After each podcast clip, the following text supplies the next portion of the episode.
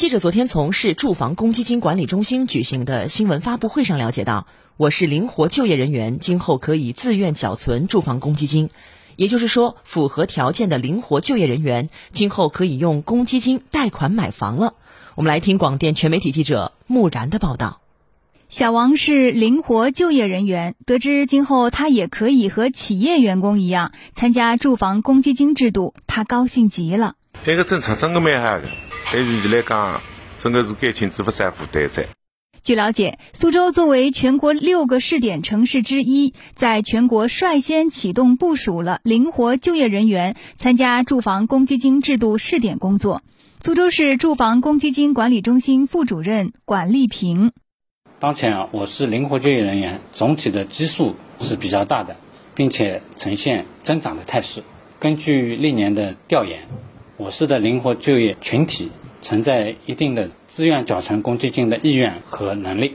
开展灵活就业人员试点工作，有助于满足我市灵活就业人员的安居的需要吧。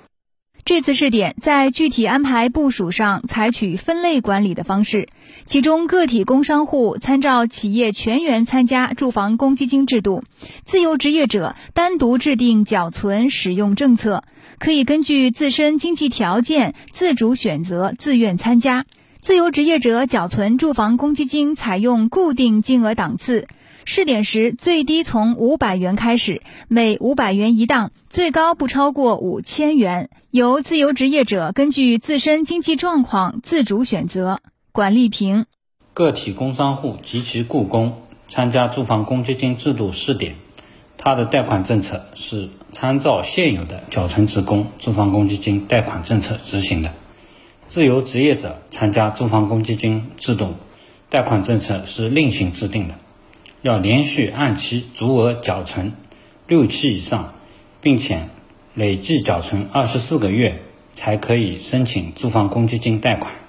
这次推出的公积金大礼包还包括可以提取住房公积金、支付老旧小区电梯加装费用。苏州市住房公积金管理中心使用管理处处长胡成宇。提取金额呢是提还相等的原则，就是说加装电梯实际支付的金额，就是你有可能是先预付了五万元，然后领取政府的相应补贴后，比如说是两万元，它可以提取三万元，根据它的实际支付金额为准。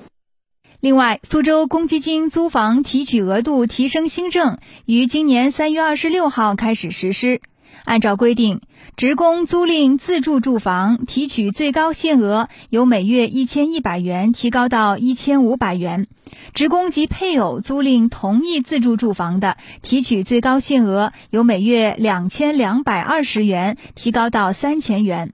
截至目前，共有五百四十九笔提取申请生效，总计发放资金两百一十三点一二万元。